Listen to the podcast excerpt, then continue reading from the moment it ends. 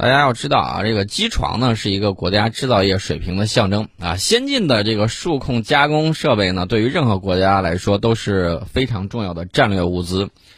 呃，大家可能对这个东西概念不太清楚，我简单给大家举个例子，你就说子弹，这个子弹这个东西发明时间也很长了，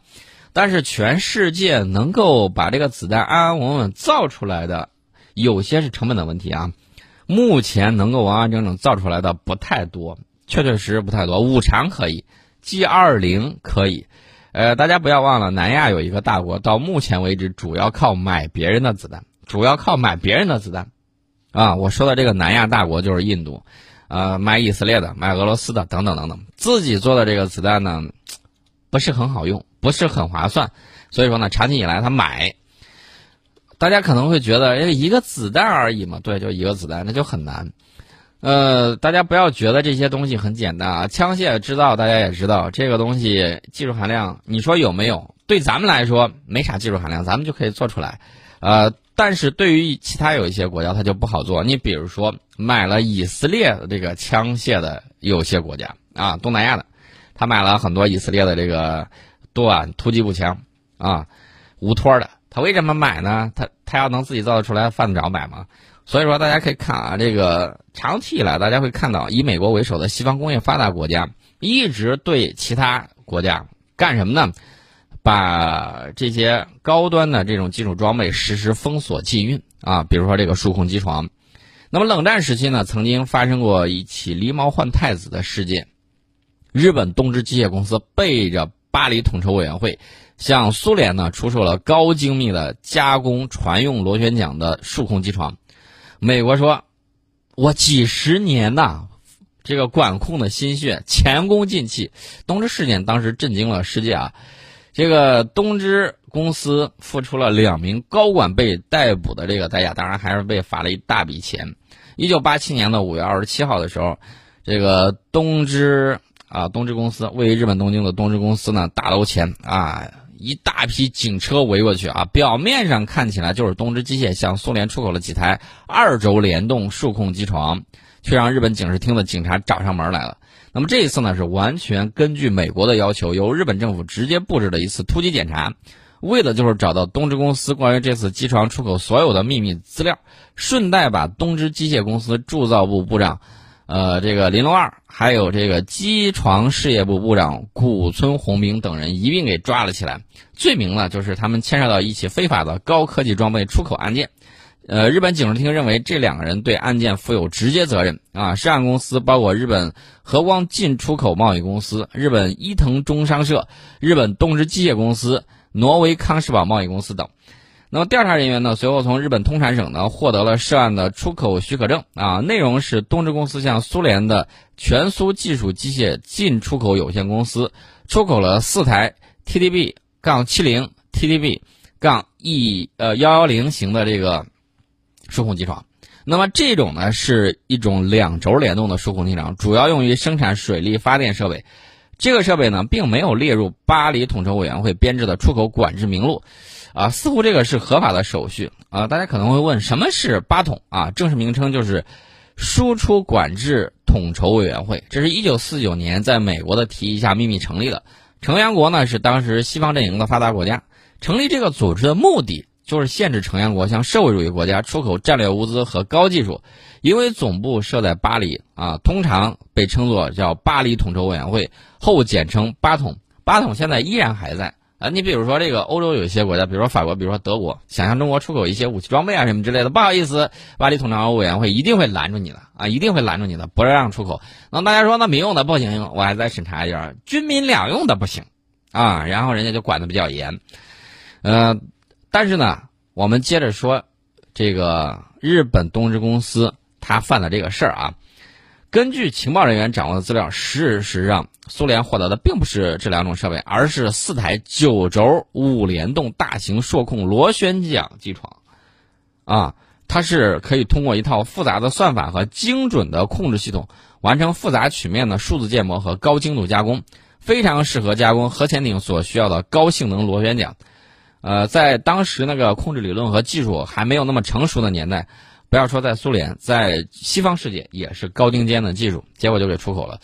这个苏联海军呢有一大心病是什么呢？就是核潜艇噪音大啊。其中有一个很关键，就是这个螺旋桨，螺旋桨产生的这种噪音。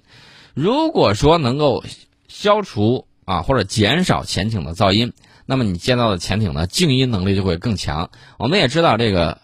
俄罗呃当时的苏联呢，它在苏联的红海军。它在水面舰艇的规模，当时比着美国是要差很多的啊，包括以美国为首的这个北约，它是要差很多的。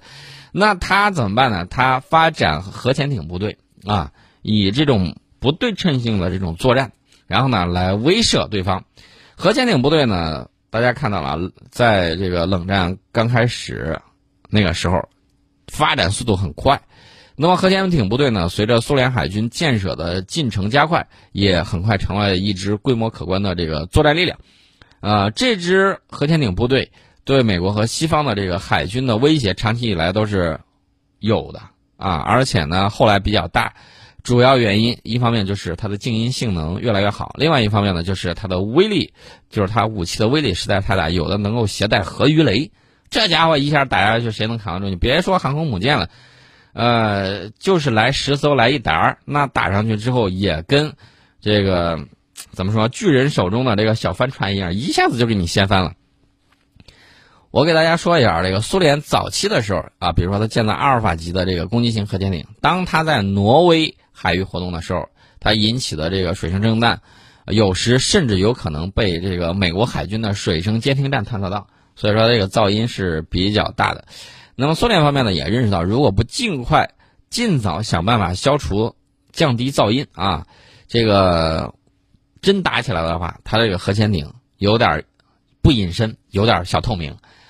但是呢，大家要注意，想消除这个潜艇噪音非常不容易，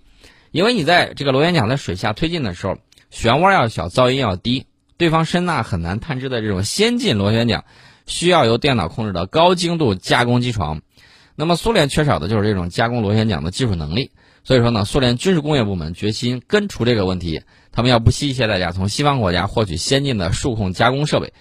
然后呢，人家就搞了一个狸猫换太子的一个计划啊。最早的时候是什么时候呢？一九七零年，一九七零年的时候，苏联进出口贸易官员试图和意大利的达涅利公司谈判，说我想买你的这个现代化的数控机床设备，结果美国人说不行啊。百般阻挠，这个计划就流产了。但是呢，苏联一直想要这个东西，想要怎么办呢？一九七九年的时候，日本和光贸易公司驻莫斯科事务所所长这个熊谷独就结识了一位苏联朋友啊，全苏技术机械进出口有限公司副总经理奥西波夫啊，在两个人的撮合之下，为什么呢？因为日本觉得这个东西卖出去能赚很多钱啊，这是一方面。另外一方面呢，这个苏联又有这样的需求啊，两个人一拍即合，然后他们身边呢聚集了一大批的人。比如说，专门提供数控系统的这个挪威康士堡公司的代表，提供机械加工设备的东芝公司代表和这个伊藤忠商社的代表等等。这个奥西波夫就提出来，苏联呢现在需要尽快进口四台 MBP- 杠幺幺零 S 型的九轴五联动数控螺旋桨这个机床，啊，呃，而且呢，他开出的这个价格非常高，三十七亿日元。东芝公司见钱眼开啊。哎呀，什么巴黎统筹委员会，什么禁令，通通不存在的。然后他就想办法啊，想办法把这个东西给卖出去。其实最大赢家应该说是苏联啊，买到的根本不是能够用价格衡量的这个设备。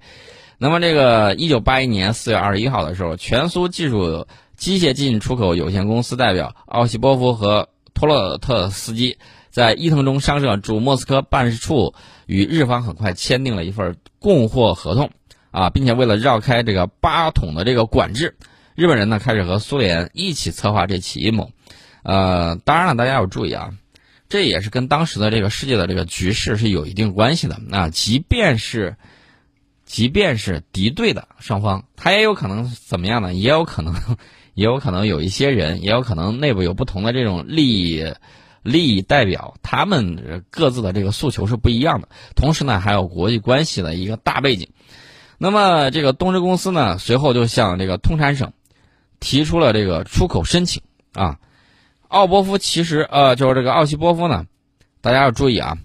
他那个合同上合同上写的是四台 TDP- 杠七零两轴联动数控机床，但实际上这份合同是假合同啊，作用就是掩人耳目的。实际上的那个秘密供货合同呢，才是苏联真正想要的 MBP 杠幺幺零 S 数控螺旋桨机床。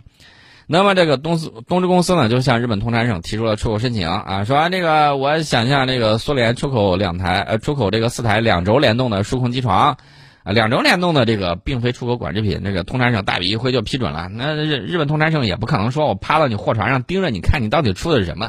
那东芝公司呢就顺利拿到拿到了这个出口许可证，然后呢接下来呢要解决这个数控装置的问题，苏联和挪威早就签了一份合同。内容是挪威方面呢提供 NC 两千数控系统，呃，这个 NC 两千呢一般是用于两轴联动的数控机床的，同样也不受出口管制，正好可以配合日本人演完这出狸猫换太子的把戏。啊，这些系统呢被发往日本，由东芝公司的技术人员对其配线呢进行了更改，并且重新编写了程序，使之适应九轴五联动的机床。那么到了一九八二年的十二月，终于到了合同规定的发货日期。这个熊谷毒呢，就从莫斯科飞往日本东京，来到芝浦码头，督促发货的这个工作。你看，日本通产省他就没有到码头去盯着你到底发的是什么货。日本公司，呃，日本的这个东芝公司呢，早就把第一台数控机床各系统分装在几十个箱子里面，因为这种机床比较重啊，这种机床重量高达二百多吨啊，而且绝大部分是电气设备。呃，所以说呢，为了防止日本海关及呃这个横生枝节要开箱检查。这个熊谷毒呢，就上下打通了关节，并且向海关人员出示了那份所谓的 TDP 七零两轴这个机床的出口许可证和相关文件，最终被免于开箱。所以大家可以看到啊，呃，你们说这个网上老有人说西方没有啊，西方包括这个日本啊，没有腐败啊什么之类，他怎么就上下打通了关节呢？而且是一直都有。那么巨大的吊床呢，把一个个大箱子。啊，为了保险起见，放到哪儿呢？他把它送到了苏联的货轮“老布尔什维克党员号”上。啊，一桩交易就这么完成了。从1982年到1983年，这个四台 MBP 杠幺幺零 S 数控机床陆续运抵到苏联这个列宁格勒。那么1984年呢，苏联又和日本签了一呃一份备件合同。啊，这一次呢，这个东芝公司不仅提供了这个刀头，还有大量的这个备件。还为他们的数控系统呢提供了扩展包，可以实现更多的附加功能。这批备件呢也同样以调包机的这种方式发往列宁格勒。啊，在这批先进的设备运抵苏联之后，被安装在了波罗的海造船厂。啊，这个为了尽快掌握数控机床的技术，苏联人和日本人约定，头两台日本人负责安装，日呃这个苏联人呢在旁边学习，后两台由苏联人自己进行安装。这个波罗的海船厂的这个技术人员和工人们呢。白天观摩日本人干活，然后记录，晚上再如法炮制安装另外两台。很快呢，四台机床都安装完毕。这个多轴联动加工出来的这个呃多轴联动数控机床加工出来这个螺旋桨叶片呃，这就安装在了苏联潜艇上。大家可能会问，这个秘密是怎么公开的？首先感觉不对头的是美国海军啊，因为他是这个苏联海军的对手嘛，他反应最快。为啥呢？他。以往的时候跟踪苏联潜艇，他觉得比较容易，但是现在再去跟踪的时候，不好意思啊，潜艇噪声越来越低，以至于有些时候美国海军已经都跟对方的潜艇快撞上了，都声呐还没有反应。啊，一九八六年苏美核潜艇在直布罗陀海峡相撞，事故原因就是因为那个苏联潜艇比较安静，美国的声呐愣是没听出来，结果俩，你想俩水下的彪形大汉。愣是在水底下就给一头撞上去了啊！你不能不说有这个运气比较差的成分。另外一方面呢，技术原因也是有的。而且呢，这个螺旋桨这个加工精度比较高的时候，它有个好处什么？航速还更快了，因为阻力小了嘛，航海性能越来越高。然后那个美国人就在那儿想，到底是出现了什么样的情况？到底出现了什么样的情况？因为这个东芝公司还有这个苏联的这个交易啊，做的非常漂亮啊，包括日本在内的西方国家。嗯刚开始的时候，没有一个人发现，从日本装运出来的机械，居然对苏联舰艇的制造技术起到了巨大的推动作用。呃，到了1985年12月，日本和光贸易公司的熊谷毒呢，跟自己的雇主矛盾升级了，最终被迫辞职。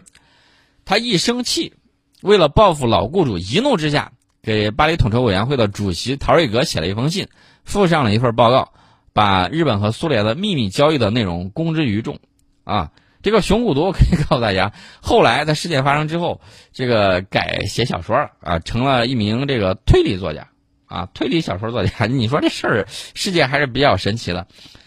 呃，所以说这个西方世界很震惊啊，千防夜防，家贼难防，原来是出了小家贼啊，这个很郁闷。啊，陶瑞哥马上就把这份报告递给了这个日本代表，日本官方呢立刻赶紧甩锅呀，展开调查。首先是日本通产省对东芝公司进行调查，结果东芝公司说：“你看，我有这个两轴，啊，这个数控机床出口文件呢，拿这个当盾牌啊，无懈可击。”日本通产省毫无办法，而且这个东芝公司代表就向全世界声明：“我没事儿，我没有违反，绝对没有违反任何国际协议，向苏联出口违禁物品。”但是美国人不干了，美国人说：“你说没有就没有吗？”然后美国的情报人员就开始这个一查到底，啊，到这个一九八七年巴黎统筹委员会召开年会的时候，日本人反正你没抓住我，日本人就是你只要没抓住我，我就不承认，我就没有向苏联出口过大型加工设备。结果在当年的巴黎统筹委员会年会开会的时候，美国人说：“你你等着，我给你放一组幻灯片儿。”啊，不是 PPT 啊，内容不是别的，就是东芝出口苏联的 MBP 一百 S 九轴五联动数控机床。日本和挪威的代表，呃，刚开始还嘴硬啊，然后美国人啪啪啪直接打脸，啊，然后日本和挪威的代表没办法就走出会场啊，然后这么大的篓子终于捅了出来，然后呢，大家就开始啊，出现了我们刚才说到的那一幕，就是。东京警视厅以违反这个外汇管理法为由，调查了包括东芝在内的十四家日本企业和办事机构，掌握了大量的信息，啊，最终那些苏日之间签订的秘密协议啊、供销合同，最终被公之于众。其实说白了是什么样的情况？呃，日本政府得找个替罪羊，不然美国来兴师问罪，你怎么办呢？把他们先甩出来，甩出来，跟我，跟我日本通产省没关系，他骗我，啊，是这么样一个情况。那么接下来还有什么样的情况呢？我们再说一下挪威的那个康世宝公司，这个家伙是个惯犯啊！我们待会儿在节目里头接着跟大家聊。我们刚才说到了挪威康世宝公司，挪威康世宝公司为啥说它是惯犯呢？它通常是要钱不要命。为什么这么讲呢？它不光是在这次数控机床出口事件里头有它的影子，然后呢，大家注意啊，他我个人觉得有可能充当双面间谍的这个作用在。为什么呢？因为在过去几十年的时间里头，不光是在这个东芝出口数控机床的这个事件里面，他掺和了一把。他们总共向苏联出口了二十多套违反禁用规定的数控系统，甚至还向苏联出口过陆军使用的火炮火控系统计算机硬件。这是巴黎统筹委员会明文禁止的啊！通敌到如此地步，大家是否还记得马克思当年说那句话：“资本家会卖出。”啊，会卖出这个把他们绞死的这个绳索啊！大家还记得这句话？所以说，你看这个瑞呃挪威的这个康士宝公司哈，就就在里头不停的这个来回横跳，反复横跳。然后这个以美国为首的八统呢，就对东芝公司进行了极其严厉的惩处和制裁啊！日本首相中曾跟康弘呢，被迫向这种破呃就是危害双边安全的行为向美国致歉。东芝公司负责人除了遭受这个追究刑事责任啊，这个之外，东芝公司当时花了一亿日元啊，忙不迭的在日本和美国各地五十多家报纸刊物发布整版的谢罪广告，以挽回其影响。公司的首脑呢也被迫先后辞职。当然，那三十七亿日元可是挣到手了，三十七亿日元。呃，但是这个事件里面受害最大的不是东芝公司，也不是挪威的那个康士宝公司，是谁呢？是美国海军。为啥呢？因为 美国海军，美国海军直到今天仍然没有绝对把握去发现新型的俄罗斯潜艇啊，所以这个 这个事情确确实实得不偿失啊，这就是历史上著名的东芝事件。但是我们要给大家强调的是什么呢？不是说它这个事情多有意思，而是装备制造业是一个国家工业发展的基石，它直接关系到一个国家的工业生产能力。继而直接影响到这个国家的经济实力和国际地位。那么，大型高精度数控加工设备又是装备制造业之中的重中之重，不仅关系到工业的现代化程度，更关系到国防安全。所以呢，世界各主要工业国都把这类装备的研发和生产列为头等大事，并且对敌对国家进行严密的封锁。呃，八统从成立开始就对我们进行出口限制。为了专门执行对中国的禁运，巴黎统筹委员会专门设有中国委员会啊，列有中国禁运清单。这个清呃这个禁运清单所包裹的项目，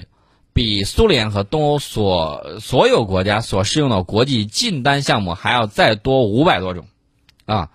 这个大家注意啊。西方对中国的禁运和技术封锁并没有随着冷战的结束而结束，呃，他们仍然禁止对中国出口这种高技术制造装备，啊，这个包括五轴联动数控机床等高端这个数控装备。多个协定成员国呢，向中国的出口交易都先后被美国给叫停了。所以大家可以看啊，我们的这个装备制造业虽然发展很迅速，不断在打破国外的垄断和技术壁垒。呃，那么呢，我们仍然要干什么呢？仍然要干一件事情，就是抓住装备制造业的制高点啊，这才是我们要给大家聊这个东芝事件的根本目的。好，也结束今天听世界节目的所有内容，欢迎各位持续锁定郑州新闻综合广播。